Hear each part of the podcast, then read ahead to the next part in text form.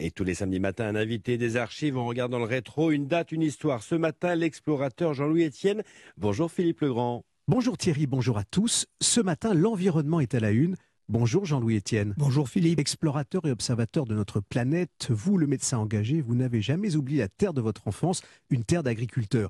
Jean-Louis Etienne, votre parcours est à la fois rare, inédit et plein d'espoir. Le tourneur fraiseur que vous avez été, le joueur de rugby, fan de l'Ovalie, ne s'est pas arrêté à l'usine ni au stade. Vous vous êtes lancé euh, des défis pour aller plus loin encore. Jean-Louis Etienne, vos livres le racontent, comme 30 ans d'expédition ou encore Mission Banquise. Il faut rappeler à ce propos que vous avez été le premier homme à atteindre le pôle Nord en solitaire.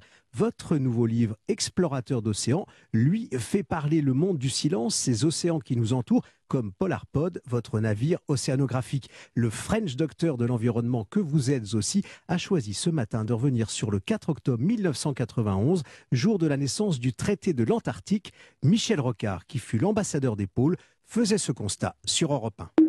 Je suis 15 fois grand-père et j'ai un peu honte que ma génération laisse aux générations suivantes un monde en bien plus mauvais état. Un monde en bien, plus mauvais état, euh, nous disait euh, sur Europe 1 Michel Rocard. Alors avant de parler de cette date du 4 octobre 1991, euh, revenons sur ce qu'il nous dit. au fond, ça fait écho avec ce que vous pensez. la planète d'abord et les générations futures Ben oui, mais la planète, elle subit l'accélération du monde. on est des, des consommateurs débridés, je vais dire. C'est que les 30 années ou 40 années qu'on vient de passer nous ont privé de rien, euh, un accès à l'énergie euh, euh, sans, sans conséquences apparentes, en insouciance totale. Et aujourd'hui, on voit que les choses qui sont impactées sont celles de la nature, la biodiversité d'une part, bien sûr. J'ai encore passé quelques jours chez moi dans le Tarn. Vous avez évoqué mon, mon passé terrien.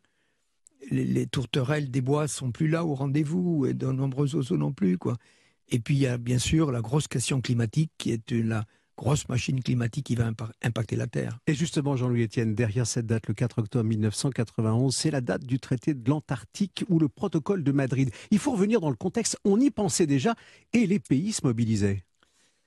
Oui, alors le, protocole de Madrid qu'on évoque a été signé, comme son nom l'indique, à Madrid le 4 octobre, il y a 30 ans, c'est un anniversaire. Euh, plus d'une vingtaine de pays engagés à l'époque. Hein. Plus d'une vingtaine de pays. Il y a un magnifique traité qui s'appelle le traité de l'Antarctique, qui a été ratifié en 1959 pour 30 ans. Donc 89, c'était la fin de cette, première période, et ça devait être la reconduction du traité devait se faire à Paris. Entre temps, entre temps, les États se sont dit mais attends, dans le traité de l'Antarctique, il est magnifique ce traité, il dit que l'Antarctique doit rester une terre de science et de paix. Il manque un truc l'accès aux richesses potentielles. Quoi. Si on trouve euh, des trésors là-bas. C'était la faille. Et donc le Premier ministre euh, australien est en visite officielle à, à, Paris. Il rencontre son ami Michel Rocard. Il parle de choses sérieuses le matin, comme disait euh, le Premier ministre. À déjeuner, il y a le Premier ministre australien qui dit à, Michel Rocard Et le traité on va, on, va on va prendre un, café à côté sur la terrasse de Matignon, qui est une merveilleuse terrasse. Il lui dit il faudrait que je te parle de l'Antarctique. Et Michel Rocard lui dit attends, on a des choses sérieuses à, parler, l'énergie nucléaire, les essais nucléaires, etc. Toi, tu me parles des manchots, des pingouins. Il dit non, c'est sérieux. Et donc là, tout d'un coup, Michel Rocard prend conscience qu'effectivement, il ne faut pas ratifier euh, en l'état, si vous voulez, la, la Convention de Wellington et le traité de l'Antarctique. Donc il y a ce qu'on appelle un moratoire. Michel Rocard a fait le boulot. La prise de conscience est immédiate, au fond. Là, vous avez ces confidences. comment vous étiez là, une petite souris dans, oui, euh, à Matignon? J'étais pas à Matignon même, mais euh, Michel Rocard est devenu, comme on sait, l'ambassadeur des pôles. Donc j'ai eu l'occasion de le côtoyer souvent. On était devenus amis. Hein. Et donc lui, et c'est lui qui me parle comme ça dans l'intimité de ce Et, il vous le raconte? Et il me dit, euh, donc il me, montre qu'il ne faut pas ratifier le traité. Il, fait appel à, un secrétaire de Matignon il, fait un texte, il le signe, et il dit à Michel Rocard, tu peux le signer Et Michel Rocard lui dit, mais moi, je ne suis pas le président de la République, toi, tu es le patron. Moi, il faut, c'est Mitterrand qui doit le signer. Et donc, euh, le Premier ministre australien lui dit, mais moi, j'ai rendez-vous en visite officielle à, à 16 heures avec lui. Viens. et Michel Rocard dit, j'arrive, je viens avec toi. Donc imaginez cette voiture. Et le président Mitterrand n'a pas eu le choix, au fond. C'est ce qu'on doit dire, c'est ce qu'on doit penser. Mais ce que raconte Rocard, ils arrivent tous les deux dans cette voiture sur le gravier de l'Elysée, fait le tour, visite officielle, on ouvre la porte du Premier ministre, et de l'autre côté sort la petite souris Rocard, qui n'était pas du tout aimé par Mitterrand. Il dit Qu'est-ce qu'il vient foutre Il se dit, Mitterrand. Donc il les a reçus debout. Rocard a expliqué la situation, Mitterrand a compris, ils ont fait le papier. Jean-Louis Etienne, dans ce livre Explorateur d'océan, est-ce que vous ne faites pas non plus aussi le constat d'une nouvelle société qui euh, va s'ouvrir à nous et d'une nouvelle population euh, de marins, en quelque sorte?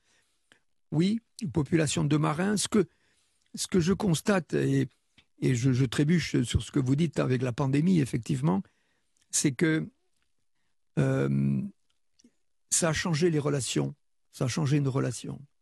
Je vois, ce matin, j'étais en, en présentiel, comme on dit, et on, avait perdu cette habitude-là. Euh, je fais régulièrement, nous faisons tous des régulièrement de la communication à distance, et c'est ce mélange, ce mariage qu'on va arriver à faire quand il y aura un peu plus de confort, de facilité. Euh, ça, c'est quelque chose qui, euh, impacte beaucoup la génération qui arrive. Alors, la génération qui arrive, elle est dans la rue, elle nous alerte, quoi. Hein. quel monde vous nous laissez? Ils ont raison, ils ont raison. Eux, c'est le monde de l'Internet qui arrive là, avec ses avantages et ses inconvénients.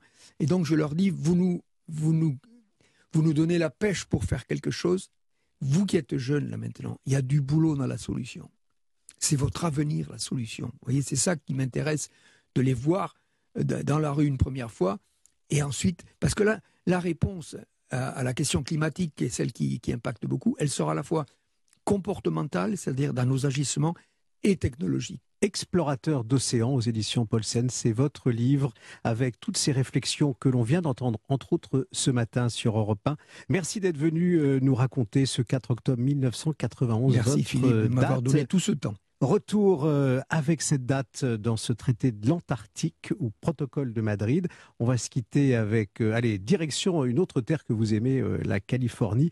Vous avez choisi Gigi Kale, After Midnight. C'est un clin d'œil au petit matin aussi. On va vous retrouver le 28 octobre avec euh, Paris Match sur parismatch.com à 14h30 avec un certain nombre d'invités, de témoins euh, pour un direct live spécial environnement avec entre autres Bertrand Picard que vous connaissez bien et puis aussi Alain et Anthony Afflelou euh, pour parler de ces entrepreneurs qui s'engagent. À bientôt. À bientôt.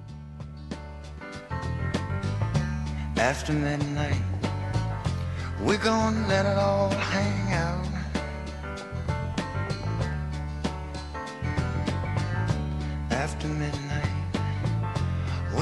chug, love, and shine. We're gonna cause talk and suspicion, give an exhibition, find out what it is all about. After midnight, we're gonna let it all hang.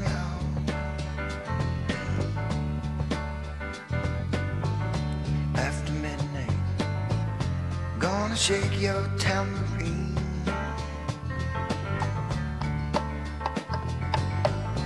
After midnight, it's gonna be peaches and cream. We're gonna cause talk and suspicion, do an exhibition, find out what is a holy bell.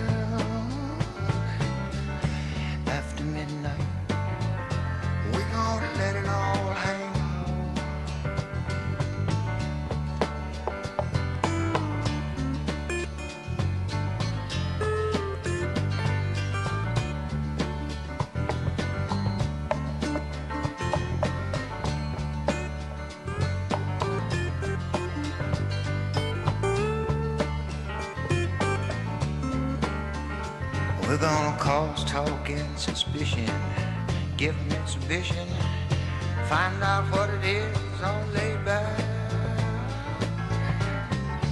After midnight, we're gonna let it all hang.